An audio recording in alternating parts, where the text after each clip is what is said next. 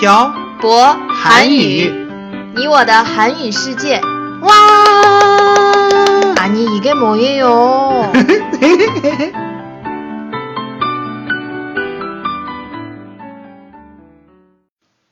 안녕하세요, 여러분. 빡빡 한국어의 셔보쌤이에요. 안녕하세요, 여러분. 빡빡 한국어의 연동쌤이에요. 연두쌤 요즘 살이 찐 것 같은데 아, 살이 음, 찌긴 했어요. 왜 살이 쪄서요? 저는 안 쪘는데. 맛있는 음식을 많이 먹어서 연돈쌤 혼자 맛있는 음식을 먹었어요? 전 왜 살이 안 쪄요?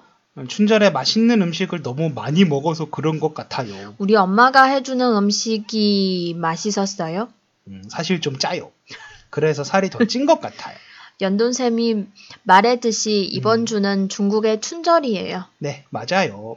한국도 춘절에 쉬어요? 네, 쉬죠. 한국은 음력 1월 1일을 설날이라고 불러요. 그럼 보통 설날에 무엇을 해요? 이거 지난번에 얘기했던 것 같은데. 잊어버리신 분들 많으실 텐데 다시 한번 얘기해 주세요. 음, 그럼 다시 한번 말씀드릴게요. 음. 보통 설날에는 가족들끼리 모여서 어, 조상들에게 제사를 지내고 성묘도 가고 그래요. 그럼 그 제사 음식은 다 누가 준비해요? 예전에는 보통 집안의 여자들이 준비했었어요. 음, 요즘은 남자들도 같이 많이 하는 것 같더라고요. 연돈쌤 집은 어때요? 저희 집은 이제 명절에 제사를 안 올리는 것 같아요. 왜요? 이제 제 사촌들도 다 결혼을 해서 오기 힘들기도 하고 음, 음, 좀 그런 일이 있어서 그래요. 너무 많이 알려고 하면 다쳐요, 태태 씨. 음, 태태 씨가 저랑 결혼한 후에 이제 제사를 안 올려도 되니까 얼마나 좋아요. 뭐가 좋아요? 명절에 음식을 안 해도 되잖아요. 명절에 음. 음. 식 하는 게 얼마나 귀찮고 힘든 일인지 모르는구나, 태태 씨는. 저야 안 해봤으니까 당연히 모르죠. 가족들이 먹을 제사 음식, 그리고 전이나 고기, 탕 같은 거 다 만들어야 돼요. 음, 그거 생각보다 엄청 손이 많이 가요. 그럼 제사를 올린 뒤에는 뭐 해요? 제사를 올린 뒤에는 세배를 해야 음, 세배를 하죠. 세배, 세배, 세배. 세배가 뭐예요? 모르는 척 하는 거예요. 진짜 모르는 거예요, 태태 씨. 모르는 척 하는 거죠. 이런 건 그냥 넘어가요. 음, 세배는 어른들에게 새해 복 많이 받으시라고 절을 하는 거예요. 그리고 세뱃돈도 받고요. 음, 어릴 때나 받았지 지금은 아무도 안 줘요. 저희가 드려야 해요. 세뱃돈은 얼마나 받아요? 그건 사람마다 다른 것 같네요. 만 원 주시는 분도 계셨고, 5만 원 주시는 분도 계셨고, 음, 예전에 대학교 들어갔을 때는 좀 많이 받았던 것 같아요. 얼마요? 거의 15년 전에 10만 원씩 받았었어요. 진짜 많이 받은 거예요. 음, 이렇게 생각하면 중국은 세뱃 돈을 정말 많이 주는 편이네요. 네, 음, 중국 사람들은 면, 음, 면, 면 뭐예요? 면즈. 면지. 음, 면을 중요하게 생각해서 축의금도 많이 주는 편인 것 같고 세뱃돈도 많이 주는 편인 것 같아요. 방금 연돈쌤이 저희가 설날에 한국에 가면 제사도 안 지낸다고 했던 것 같은데, 음, 그럼 저희 설날에 한국에 가면 무엇을 해요? 그건 저도 진짜 모르겠어요. 음, 설날에 한국에 가면 보통 가족들끼리 모여서 제사를 지내고 세배도 했었는데 음, 올해 부모님께 여쭤보니까 이제 제사 안 올린다고 하니까 가족들이 모이지도 않는 것 같아요. 사실 한국의 면절이 중국의 면절보다 뭐라고 얘기해야 할까? 음, 좀 중시하지 않는 것 같아요. 음, 중시하지 않는 건 아니고 중요하게 생각하긴 하는데 외갓집이나 처갓댁에 가야 해서 가족들과 오래 있는 시간이 적어서 그렇게 생각하는 거일 수도 있어요. 한국은 면절에 며칠 쉬어요? 3일 쉬어요. 음, 짧죠?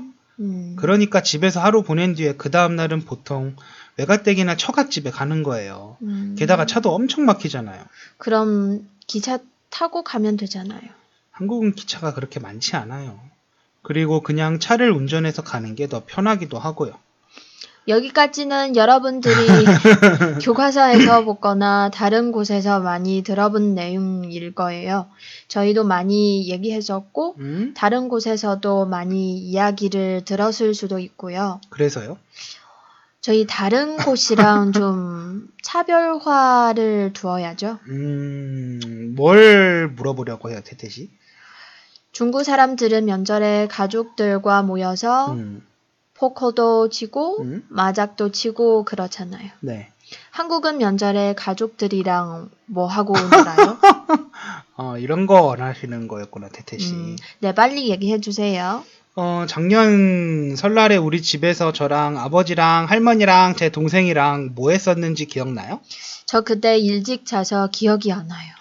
하루는 윷놀이하고 하루는 화투 쳤던 거 기억 안 나요? 아, 맞아. 그거 하고, 아, 그거 하는 거 음. 보다가 저 피곤해서 일찍 들어가서 잤던 것 같아요. 한국 사람들은 명절에 화투를 치거나 윷놀이를 해요. 물론 음. 돈 내기도, 어, 돈 내기를 하고. 그래서 그날 연돈샘 이겼어요. 이틀 동안 한 10만원 잃었던 것 같아요. 음. 할머니하고 아버지가 다 따가셨어요. 역시 연륜은 뭐 속이는, 뭐 속이네요. 음. 왜 어릴 때 어, 외가댁에 가면 어른들이 모여서 밤새 화투 치는 것도 보고 윷놀이 하는 것도 보고 그랬어요. 음. 그러다가 졸리면 방에 들어가 자고. 아, 그리고 또 물어볼 게 있어요. 음, 뭐예요 이번에? 중국에는 춘절에 음, 춘왕 같은 프로그램이 있잖아요. 음. 한국도 있어요? 한국은 없어요. 음. 설날이나 추석에 텔레비전에서 영화 같은 걸 방영하거나 가족들이 함께 볼 수 있는 특별 프로그램 같은 걸 재미없어요. 만들어서 방영해요. 재미없어. 음, 어떤 내용이에요, 보통? 연예인들이 나와서 윷놀이를 하거나 전통놀이를 하고 사람들에게 명절 선물도 주고 음, 면절, 면절 선물? 음, 네. 보통 어, 중국은 어떤 선물을 해요?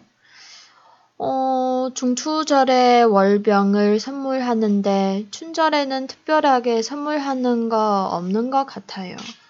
한국은 과일 세트나 한우 세트 선물 많이 하고 식용유 세트 그리고 참치랑 햄 세트 이런 거 많이 선물해요. 과일을 선물하는구나. 음. 중국이랑 정말 많이 다르네요. 명절에 음, 제사 때 과일을 써야 하고 가족들이 모여서 밥을 먹은 후에 과일을 많이 먹어서 과일을 많이 선물하는 것 같아요. 음. 식용유 세트나 참치, 햄 세트는 회사에서 회사원들에게 명절에 선물로 많이 줘요. 그럼 연돈샘 부모님이 중국에 오실 때마다 음. 참치랑 햄 음. 싸우시는 거 다 이런 거 받아오시는 거였어요? 어, 네. 집에서 참치 통조림을 좋아하는 사람이 저밖에 없거든요. 음. 그래서 다 가지고 오시는 거예요. 음. 집에 더도 먹는 사람이 없으니까요. 그거 저도 좋아해요. 아, 안 연돈샘. 한국에 가면 꼭 회사에 취직하세요. 명절에 참치하고 햄 세트 받아오라고요? 네. 아휴, 그냥 제가 사줄게요. 그거 받으려고 회사에 취직하는 건 좀 아니잖아요. 그럼 저 많이 사주세요. 참치 통조림 정말 너무너무 맛있어요. 알겠어요. 우리 친- 춘절 지내고 대련에 가서 인터넷으로 주문해요. 네, 생각만 해도 좋네요. 우리 이제 장모님이 해주시는 만두 먹으러 가요. 저 배고파요. 그래요. 그럼 오늘 내용은 여기까지 해요. 네, 오늘은 명절에 한국에서 하는 일에 대해서 이야기해봤습니다. 확실히 한국의 명절은 명절의 분위기가 나지 않아요. 음, 여러분이 생각하는 것만큼 음, 이미 도시화가 많이 이루어졌고 대도시가 고향인 사람들이 많아졌기 때문에 명절에 자신이 사는 도시에 있거나 해외로 여행을 가는 사람들도 많이 있다고 하네요. 음, 여러분은 명절을 어떻게 보내나요? 집에서 가족들과 함께 맛있는 음식을 먹고 텔레비전을 어, 보면서 보내나요? 아니면 가족들과 함께 여행을 가나요? 여러분, 오늘은 음, 여러분이 명절에 해봤던 재미있는 일들 혹은 명절을 어떻게 보내는지 댓글에 남겨주세요. 음. 오늘도 저희가 녹화한 내용이 여러분의 한국어 공부에 도움이 됐으면 하고 오늘 내용은 여기까지 하겠습니다. 네, 지금까지 빡빡 한국어의 셔보쌤과 연동쌤이었습니다. 들어주신 분들 감사합니다. 새해 복 많이 받으세요. 다음에 봐요. 안녕!